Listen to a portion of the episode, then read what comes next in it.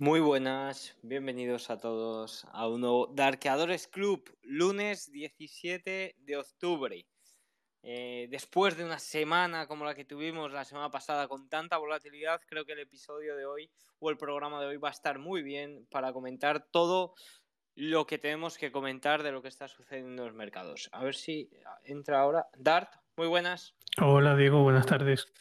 Hola, buenas tardes. Bueno, tenemos un episodio trepidante por delante porque tuvimos muchísima volatilidad el final de semana pasada. Tuvimos un jueves eh, con un rebote de casi un 3-4%, que lo estábamos comentando aquí en directo. Y luego tuvimos un viernes donde cayó un 2% y prácticamente volvíamos al punto no de inicio del jueves, pero prácticamente del cierre del miércoles sí.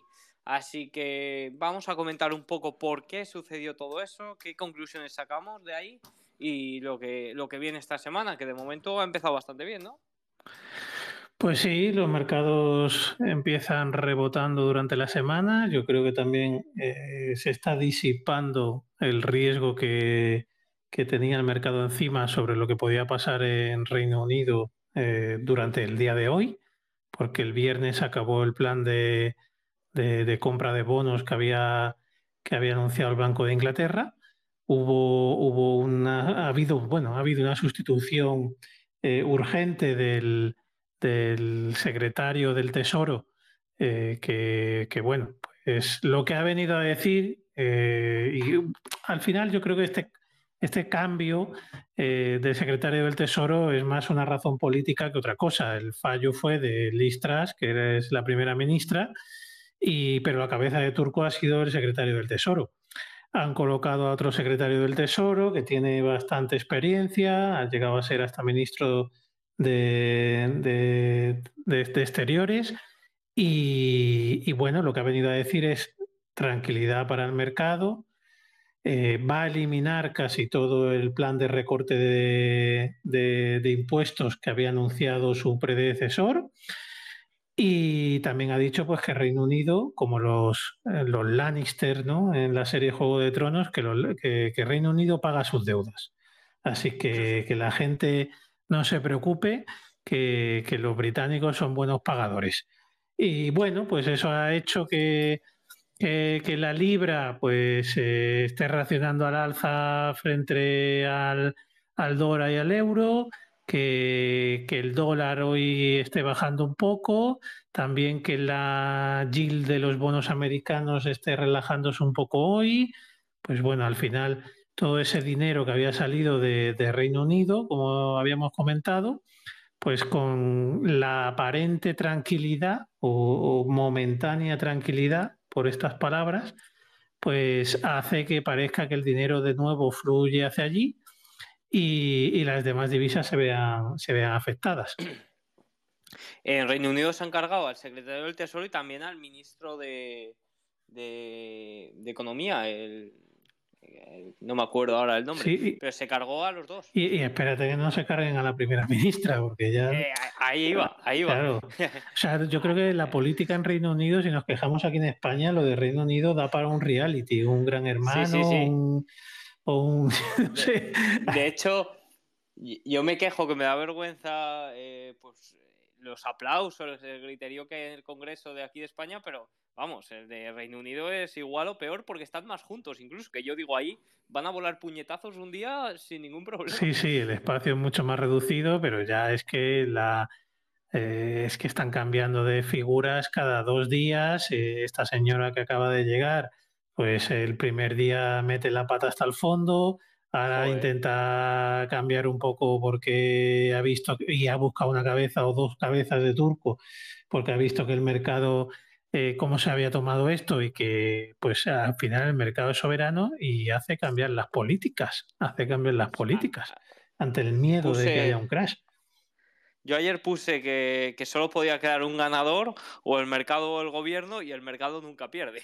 Efectivamente, efectivamente, ¿no? Aquí es que aquí lo que estaba en juego es que si los fondos de pensiones británicos quiebran, al final son los, todos los pensionistas, todos los trabajadores, toda la población británica la que acaba perdiendo. Entonces, eso es lo que no puede permitir el gobierno Y por eso al final, si hay que cambiar el plan, pues se cambia. Y si hay que hacer otro radicalmente opuesto, pues se hace. Pero lo más importante es que la gente no pierda sus ahorros. Imagínate a todos los pensionistas que les digan, oye, que ya no tenéis fondos, que habéis perdido todo, todo el dinero. Pues imagínate la cara que se les queda, ¿no?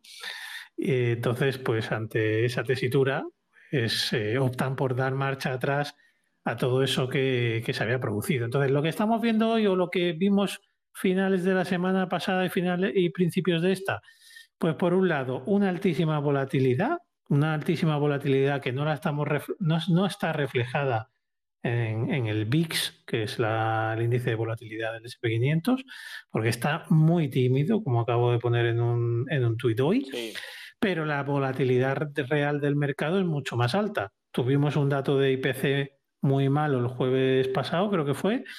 El mercado reacciona al alza. El viernes ya anunciábamos que esto, como los días que habían decidido subir los tipos de interés, que había algunos que había subido mucho el mercado y luego al día siguiente bajaba, pues se producía lo mismo este viernes. El viernes bajábamos bastante.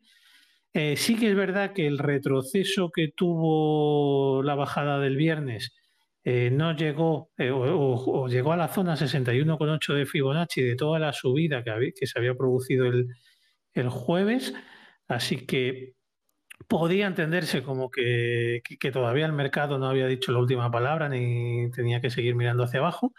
Así ha sido hoy, nos despertamos. Yo creo que las palabras tranquilizadoras del nuevo secretario del Tesoro, eh, del tesoro británico, pues tranquilizan al mercado está volviendo, o sea, esa, esa pata que era la incertidumbre de UK, pues está solucionando y, el mercado, pues hoy se lo toma positivo. También es cierto que los bancos han empezado a la, presentación de resultados del tercer trimestre y eh, aunque los datos eh, reflejan una ralentización económica, ¿vale? Porque todos en IPS pues han empeorado eh, con respecto al trimestre anterior, pues es cierto que han mejorado algo las expectativas que tenía el mercado para ellos.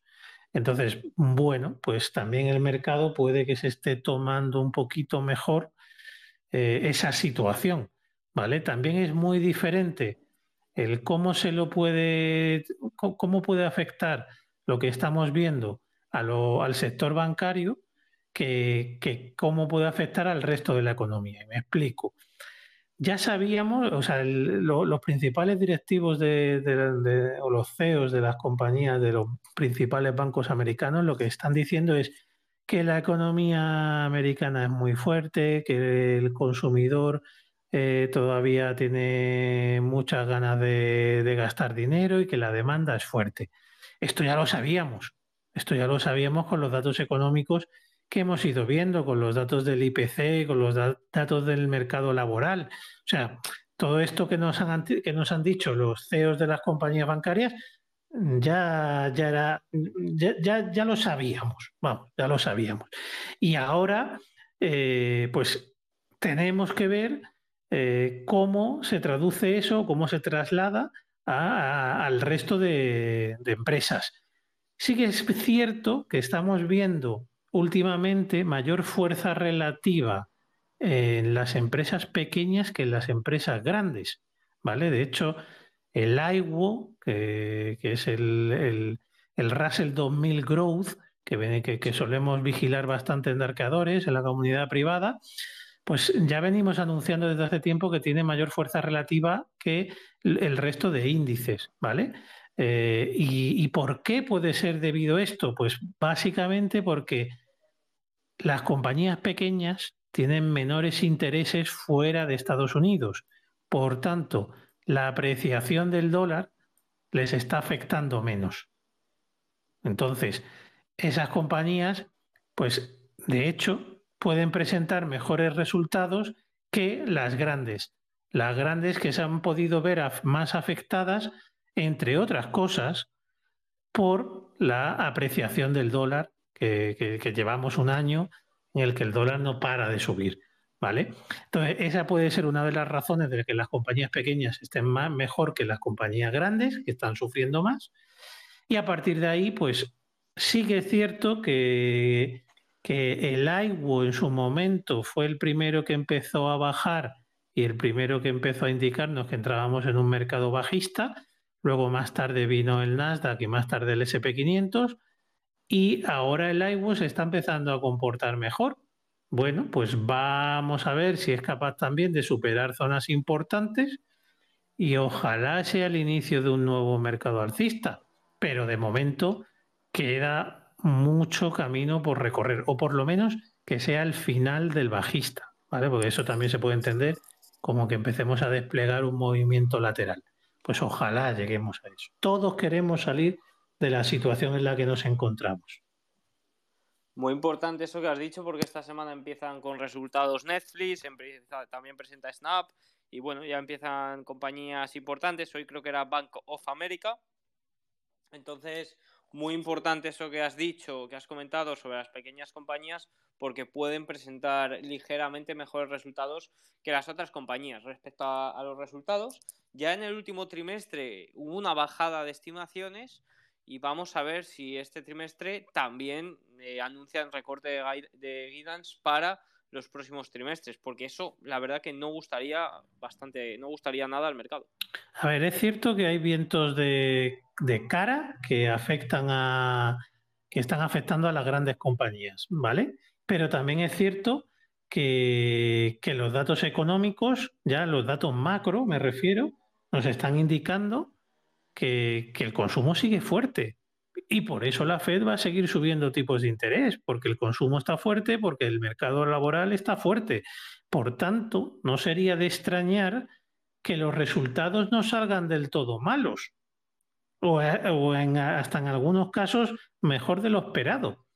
A lo mejor se da el caso de compañías que anuncian resultados mejores que lo que espera el mercado y se pueden pegar un pelotazo hacia abajo porque den unas estimaciones para el cuarto trimestre muy malas. O sea, el guidance, ¿no? El famoso guidance que llamamos, que es lo que el futuro que ve la compañía, el futuro a corto plazo, ¿no? En los próximos tres meses. Pues eh, quedémonos con esa frase. Es posible que los resultados de las compañías sean bastante decentes para la que está cayendo, porque los datos macro están indicando eso, pero eh, si hay eh, algunas pueden caer por la previsión, por las previsiones futuras que pueden dar, porque con un entorno todavía de subidas de tipo, en algún momento tiene que empezar a afectar esto a la demanda, al mercado laboral, a todo. Entonces, cuando eso empiece, todas las compañías van a caer, pero es que de momento todavía estamos en un mercado fuerte. Por eso el mercado tiene miedo de que la Fed siga subiendo tipos de interés. Eh, algunas, como por ejemplo Apple, ya sí que anunció que bueno, la aceptación que había tenido el iPhone 14 no había sido como esperaban, que había menos demanda de lo que esperaban. Sí, sí, correcto. Yo he visto ya, eh, vamos, que, que, Apple comentaba esto, especialmente creo que eran los iPhone 14 y 14 Plus, no los Pro. O sea, la gente, el que, el que quiere iPhone eh, se acaba cambiando al, Pro, que es el que tiene, pues, el que incluye las mayores novedades. Pero sí que es verdad que la demanda que esperaba del iPhone 14 Plus, que es casi como el 13, pero con la pantalla grande, pues eh, ha visto que no hay tanta demanda en el mercado y más pues en el entorno en el que nos movemos. Al final Apple es una compañía que no solo vende en Estados Unidos, vende a nivel mundial. Y bueno, pues eh, la gente empieza a pasarlo mal. Y yo mismo, yo mismo, que la verdad que podría comprármelo, eh, he retrasado, eh, al, pensar que es un capricho, he retrasado la decisión de comprar el móvil, que me iba a comprar un, un, iPhone, y he dicho, pues voy a esperar otro año, porque la verdad que era el que tengo, funciona perfectamente era, era más por, como digo, por capricho y yo por los retrasos. Pues con que haya muchas personas que piensen parecido a mí, eh, pues Apple tiene un roto en sus cuentas y en las estimaciones de ventas.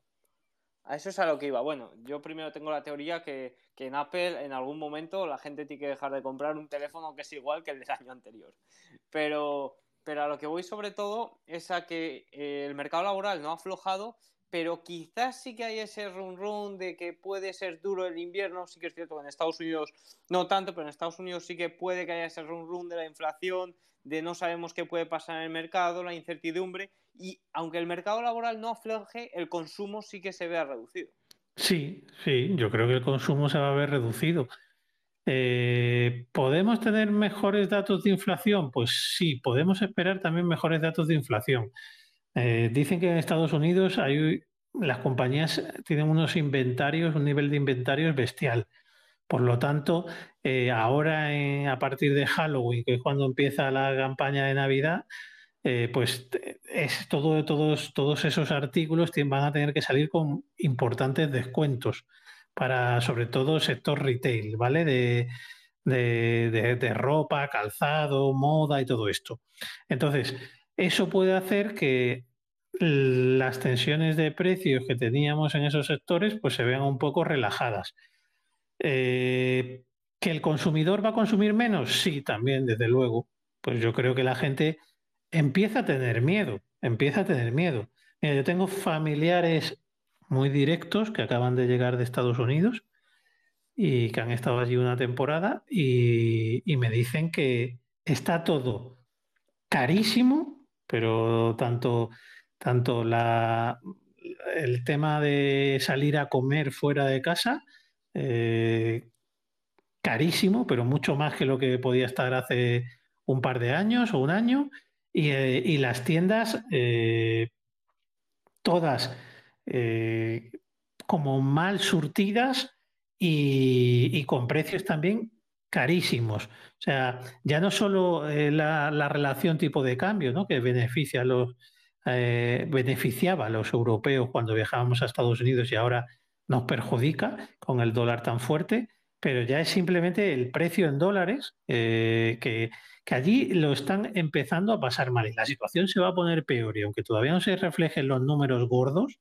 de las compañías, en algún momento esa subida de tipos de interés y esa reducción de, masa monetaria tiene que llegar a la, economía real, a la economía de, los individuos, ¿no? Individual, abajo del todo, que es donde quiere que llegue la Fed. Y cuando eso llegue, pues todas las variables se tienen que ver afectadas. Importante, importante esto que has comentado, la verdad. Así que vamos a ver cómo, cómo se desenvuelve durante toda esta semana con esta primeras, estos primeros resultados, porque luego la semana que viene es la gorda, gorda, gorda de verdad, que viene Apple, viene Amazon, viene Meta también con todo el ruido que hay del metaverso durante, durante esta semana, así que vamos a ver cómo eh, se desarrolla todo. Respecto al mercado, hoy subiendo ahora mismo un 2% el S&P 500, subiendo el triple Q un 3,49%, fíjate, el S&P 500 2,86, que no me he atrevido a decir el coma porque no lo tenía delante, pero ahora sí, 2,87 subiendo el S&P 500, 3,53 subiendo el triple Q, 3,07 subiendo el Russell 2000, muchísima, muchísima fuerza en el mercado después de estos días, pero también hay que comentar que, estamos por debajo de la media exponencial de 21, que de momento no se ha roto y el volumen de hoy tampoco es demasiado. Pues efectivamente, eh, esto sigue formando parte de, un rebote, de un rebote en un mercado bajista, que es cuando se ven las mayores subidas eh, en todos los índices. Eh, te nublan la vista y dices, parece que me estoy perdiendo aquí el, mundo con estos subidones que está pegando el mercado. Al final también digo una cosa, estos subidones que se, se ven en mercados bajistas, a, los que más benefician son las acciones más castigadas. O sea, si normalmente te estás fijando en las que están más fuertes, pues cuando se producen este tipo de arreones fuertes es para, para, para limar esa sobreventa que tienen las que más han caído. Y las que estaban más fuertes, pues se muestran un poco más débiles en el momento en que las fuertes también se muestren muy, muy fuertes, pues puedes empezar a sospechar de que puede haber algo más, de que puede haber algo más. Pero para poner las cosas en contexto, no hemos llegado a los máximos que, llegamos el, jueves, ¿no? que fue el día de aquel, de aquel reversal tremendo del mercado, que no sé si empezamos perdiendo un 3 y pico por ciento y acabamos subiendo un 3 por ciento. Un 2 y pico por ciento, fue casi un 6 por ciento intradiario, ¿no? La, variación que tuvo el SP500. Pues estamos altos, pero todavía no hemos llegado a esa zona que está en los 3.710, 3.720 aproximadamente. Y hay un hueco ahí que cubrir. Entonces, vamos paso a paso. Todavía no es momento de volverse loco ni hacer grandes apuestas. De hecho, hoy ponía en, el grupo de Darkadores, en el chat privado, eh, una frase de Nicolás Darbas, el creador de la caja de Darbas, que venía a decir que eh, que, él se mantenía fuera en un mercado bajista y dejaba esas, esas acciones excepcionales a esas personas que, no valoran el, el, riesgo ni la tendencia general del mercado. ¿Vale? Como diciendo, pues cuando hay rebotes en una tendencia bajista, yo prefiero mantener el margen y dejar esos que no tienen que no tienen problema con el riesgo y que les da igual perder todo o quieren arriesgar más de la cuenta eh, o jugar con las peores probabilidades, pues eh, les dejo el mercado a ellos. Pues todavía estaríamos en esa zona de dejar el mercado a ese tipo de personas y cuando empecemos a tener alguna evidencia más, pues ya será tiempo de poder ir tomando posiciones. De hecho, mañana mismo podemos tener un follow through day en los mercados que, podría ser el inicio de una nueva tendencia alcista. Podría ser, porque ya hemos tenido muchos follow through days este año en este mercado bajista y ninguno ha cuajado de verdad. Así que vamos a ver si mañana podemos tener el definitivo o por el contrario el mercado nos vuelve a dar otro arreón a la baja como el que nos dio el viernes. Ponía yo algo parecido esta tarde que es eh, que a veces hay que tener paciencia, a veces está bien no hacer nada, que somos inversores y no ludópatas. Que hay veces que, que, nos vemos obligados a hacer algo, hacer algo, ¿no? Tranquilo. No, hay no están las probabilidades de nuestro lado. No pasa nada por no hacer nada. No, no, de hecho es que hay veces que lo mejor que se puede hacer es no hacer nada. Si haces algo, pierdes dinero. Entonces, pues estate tranquilo, estate tranquilo. No, aunque seas un trader, no necesitas operar todos los días. Necesitas operar cuando las probabilidades de éxito son las mejores. Y como decía Mark Minervini, que ha puesto un tuit hoy, que decía, no hay que comprar en el precio más bajo, hay que comprar en el precio correcto. Y el precio correcto no es el más, no tiene por qué ser el más bajo. De hecho, no suele ser el más bajo. Ahí está, ahí está. Respecto al petróleo, por ya ir cerrando el episodio de hoy, subiendo ahora mismo un 0,55 por debajo de la media exponencial de 21 sesiones. La perdió el viernes, o sea que cuidadito porque venía actuando de línea de tendencia, la media exponencial de 21, que la haya perdido de nuevo a la baja, ojo porque puede ser indicativo de que, de que no hay tanta fortaleza y no puede, no puede romper, en este caso, los 93, que es la zona de resistencia más importante. Efectivamente, eh, hay que vigilar mucho el petróleo porque nos va a dar indicios de que podemos ver en el mercado próximamente. Desde luego que no se que no aguante la media de 21 sesiones por encima de 85-67 que está ahora mismo en el West Texas es mala señal, mala señal. Vamos a ver si le vemos eh, rebotar ya desde ahí en el día de mañana. Eh, bueno, pues eh, parece que ha pasado ya la semana del recorte de producción de la OPEP de 2 millones de barriles que tuvimos la semana pasada y como que se ha perdido un poco el apetito el apetito eh, comprador ¿no? en, el, en, el, en, el, petróleo. Hoy, de hecho, las compañías eh, petrolíferas que empezaron tirando y comportándose muy bien al principio de sesión, durante la sesión han ido perdiendo fuelle. Han ido perdiendo fuelle porque el petróleo, aunque está subiendo, eh, pues bueno, lleva ya varios días que ha empezado una tendencia bajista de cortísimo plazo. Vamos a ver si es capaz de salir de ella. Respecto al rendimiento del bono a 10 años, que estaba cayendo, hemos comentado antes, pero cada vez está cayendo menos frente a cómo ha empezado el día, ahora mismo cayendo solo un 0,5. Y respecto al... Comenta, comenta. No, digo que el, el, del bono a 10 años sigue fuerte, eh, igual en una tendencia alcista clara, al igual que el dólar, que sigue, que hoy sí que está sufriendo un poquito más, ¿vale? Que está perdiendo un 1,24, de hecho pierde la media de 21 sesiones, pero bueno, que, nadie se vuelva loco, que, esto es un proceso que hay que, que hay que realizar, está dentro de un canal, toca la parte de arriba, toca la parte de abajo, a veces no llega a la parte de arriba, vuelve a tocar abajo y sigue. En eh, cuando pierda el canal podremos hablar de otra cosa. Ahora mismo sigue en una tendencia alcista muy clara dentro de ese canal, como decimos, el RSI pues está en la zona de 50 también por decidirse y le podemos ver caer hasta la zona de un poquito por encima de la paridad. Sí, podríamos verle caer hasta esa zona y no pasar absolutamente nada. A partir de que perdiera esa zona, pues ya nos deberíamos plantear otras cosas. Otras cosas como si es si va a formar una base grande o si va a iniciar directamente una tendencia bajista.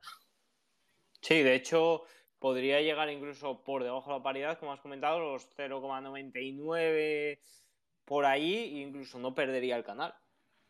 Sí, sí, de hecho yo tengo trazadas varias líneas de tendencia y entre la zona, pues mira, hoy pasan por por el 0,994 y por arriba en 1,00.